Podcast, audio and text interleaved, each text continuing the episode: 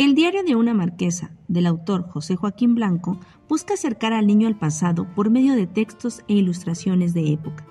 Presentando, a manera de diario, el libro recupera la visión que los viajeros extranjeros tuvieron del México independiente. Los textos son tomados del libro La vida en México de la escocesa Francisca Erskine Inglis, conocida como Madame Calderón de la Barca, esposa del primer embajador español en México.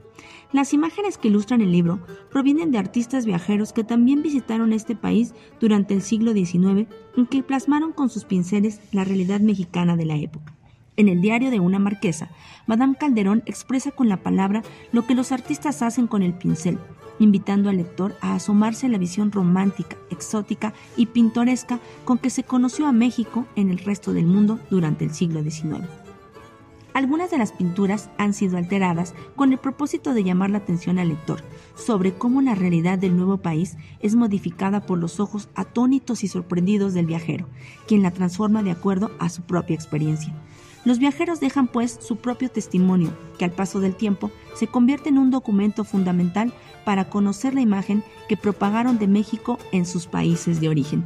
Te invitamos a que leas este libro en la sala de lectura de la Biblioteca Pública Regional Hilario Galicia Rodríguez de Ciudad Cerdán o bien que lo solicites en préstamo domicilio.